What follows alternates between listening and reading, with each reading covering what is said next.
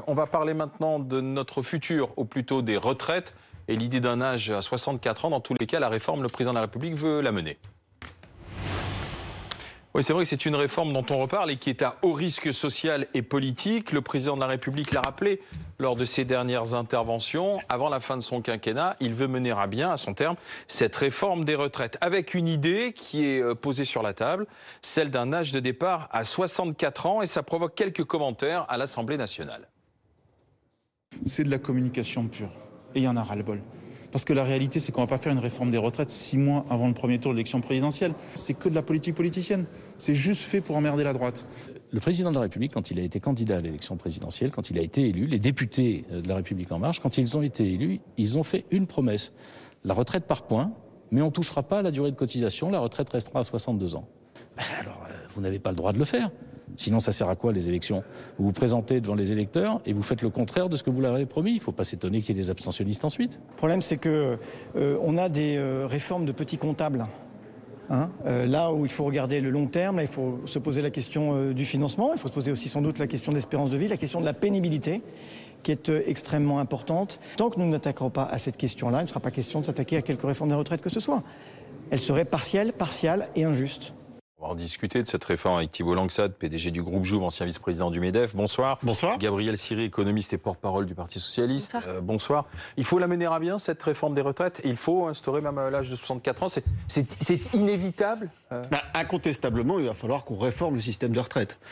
Ça n'a pas fonctionné en 2019. Maintenant, le sujet est reposé sur la table. Mais oui, il va falloir que l'on puisse réformer et l'âge euh, de départ en retraite est un vrai sujet. D'ailleurs, quand on regarde la Suède, ils sont à 27 ans, l'Allemagne, ils sont en train de 27 ans, pardon, 67 ans, l'Allemagne, ils sont en train euh, de négocier pour 68 ans. Et donc aujourd'hui, on a un âge légal à 62 ans incontestablement, il va falloir que l'on le fasse varier. Donc du courage, Monsieur le Président. 65. Il y a le courage, mais il faut que ce soit clair expliquer aux Français. On a bien vu qu'en 2019, c'était horriblement compliqué. Ah le gouvernement manquait de pédagogie. C'était un, système à points, à la fin d'un système par répartition pour un système plus universel. Euh, est-ce qu'on est en capacité de pouvoir le mener d'ici euh, la fin du quinquennat du président de la République? Est-ce que les Français sont en capacité d'accepter une réforme aussi ambitieuse qui va toucher plus de 16 millions de Français? Il y a un vrai sujet qui est posé sur la table. Gabriel Siri, euh, pour cette réforme? Ah non, absolument pas. Euh, complètement contre. D'ailleurs, euh, c'est intéressant de voir que le, le, sujet des régimes spéciaux n'est plus sur la table. Et pour moi, là, on en arrive au, au vraiment au cœur du projet du gouvernement, euh, qui est de deux ordres privatiser le système de retraite, au moins partiellement, et puis aspirer l'électorat de la droite. Hein. Je crois que ça a été très bien dit par un de, des, des personnes, une des personnes interviewées précédemment. c'est un espèce de coup politique complètement cynique, parce que derrière, on joue avec la vie des gens. moi, j'entends. On joue avec la vie des mais gens. Mais bien sûr, parce que je vais vous dire pourquoi. J'entends euh, euh, la, question euh, de, de, de l'espérance de vie qui s'allonge. Mais l'indicateur qu'il faut regarder, c'est l'espérance de vie en bonne santé. Or, celle-là, elle ne progresse plus en France. Elle est de 64 ans pour les femmes elle est de 62 ou 63 ans, ça dépend des. Donc ce serait une réforme, réformer les retraites telle que c'est évoqué, c'est une réforme antisociale. Bien sûr, mais bien sûr, mais c'est terrible. Je, le, le, on, a passé des mois à applaudir euh, les premières et deuxièmes lignes du Covid euh, ouais. à nos fenêtres et aujourd'hui ces salariés-là qui souffrent d'une pénibilité particulière dans leur métier, je pense aux caissières, je pense aux ouvriers du bâtiment, je pense évidemment aux salariés des EHPAD, aux infirmières, on leur explique qu'il va falloir travailler encore plus longtemps. Bah, moi, ce que je constate, c'est qu'en tout cas dans les salariés relevant du privé, du système Agicarco, la retraite est déjà à 63,2. Donc la pousser à 64, euh, ce que je veux dire, c'est que le gap n'est pas si terrible. Néanmoins, il va falloir équilibrer le régime des retraites. L'équation est simple, hein, c'est soit vous prélevez davantage auprès des entreprises, soit vous diminuez les pensions, soit vous ajustez, on va dire, euh, la durée de travail. La problématique, c'est que vous avez 1,7 euh, cotisants euh, qui euh, rémunèrent un retraité. C'est insuffisant. Il y a une quantité de travail en France qui est insuffisante pour bien faire fonctionner, et donc il va falloir tout simplement avoir une réforme. Mais quand on voit que les autres pays européens ont déjà basculé sur des euh, âges qui sont autour de 65, voire même 68 pour des pays qui ne sont pas euh, des dictatures, hein, et en tout cas qui ne sont pas à la marge de ce que l'on peut faire au terme de l'OIT, allonger euh, mécaniquement la durée du travail n'est pas n'est pas une absurdité. En revanche, là où vous avez raison, c'est que n'apparaît pas pour le moment le sujet de la pénibilité, n'apparaît pas le sujet des carrières longues, et donc tout Mais ceci on joue pas avec la vie des salariés, Non, mais- contrairement à ce que dit Non, mais Madame là, Siri. là, là, on est dans une dans, La dans- caricature. Non, non, mais Bah attendez. oui, on est un peu dans la caricature, mais le vrai sujet. C'est terrible parce que là, on est sur un plateau, ça va, ce qu'on fait est relativement agréable. Moi, je peux vous dire qu'il y a un certain nombre de personnes qui, Mais- qui décèdent avant d'arriver à l'âge de la retraite. Je peux vous dire aussi que depuis qu'on a repoussé l'âge de départ à la Mais- retraite à 62 ans, le coût des arrêts maladie, vous parlez de coût, le coût des arrêts maladie longue durée, c'est plus 13%. Pourquoi? Parce qu'en réalité, aujourd'hui, quand euh, les salariés français liquident leur droit à la retraite, il y a une personne sur deux Non, qui n'est plus en emploi. vous- vous- Pourquoi non, mais- précisément mais- Parce que un- dans un certain nombre de métiers, les gens sont épuisés. Donc c'est là que je dis on joue avec les vies des gens. Bien sûr, et peut-être que vous, vous n'avez pas autour de vous des gens qui ont été frappés par ça, mais- mais je peux vous dire que j'ai reçu un certain de- nombre de, de- de- témoignages mais- de personnes inquiètes parce que dans leur famille, il y a des gens qui ne peuvent pas profiter de leur retraite parce qu'ils sont complètement épuisés, usés jusqu'à la corde. Mais Et c'est ça la réalité. c'est- exact et je remets pas en cause votre témoignage. Néanmoins, la majorité des Français, comme dans la majorité de d'autres pays, peuvent être en capacité de travailler davantage. Après, le vrai S'ils le sujet, souhaitent, ils peuvent le vrai continuer à sujet que vous apportez, qui est la pénibilité au travail, qui n'a pas été abordé dans ce projet de réforme, et dont on voit qu'il y a eu des difficultés, et les problématiques des carrières longues. C'est un système qui est entier, qui doit être abordé et pris en compte. Donc, il faut maintenant avancer de façon méthodique et pédagogique pour que cette réforme, qui est extrêmement ambitieuse, puisse être comprise par l'ensemble des Français. justement, euh, un mot, parce que ça, avec Philippe sûr. Corbet, chef du service politique de BFM TV. Cette réforme est-elle vraiment sur la table du président de la République Politiquement, elle est risquée. Mmh. Socialement, elle est risquée. Surtout quand on va sortir tout de suite à âge 64 ans. Philippe Corbet, qu'en est-il? Elle est sur la table, oui, elle est poussée par un certain nombre de responsables de la majorité, par exemple Bruno Le Maire. On sait que le président de l'Assemblée nationale, Richard Ferrand, le Premier ministre, le hum, Christophe Castaner également, ont des doutes sur l'opportunité. Mais si on prend un peu de champ, je ne remets pas en cause votre débat sur le fond de la réforme, mais politiquement. Euh, vous êtes Emmanuel Macron, vous allez vous présenter à votre réélection dans quelques mois. Vous avez été élu par un peu de gauche, un peu de droite, mais beaucoup d'électeurs de gauche en réalité en, 2000, euh, 2017. Et cette fois-ci, vous pensez que l'élection va se faire à droite. Et on le voit d'autant plus avec ce qui s'est passé dimanche. C'est-à-dire des, des candidats potentiels de la droite, Laurent Wauquiez, Valérie Pécresse, Xavier Bertrand, Xavier Bertrand qui avait euh, lui-même euh, beaucoup travaillé sur la question des retraites à une époque. Bref, vous avez ces gens-là, vous dites le débat va se faire là.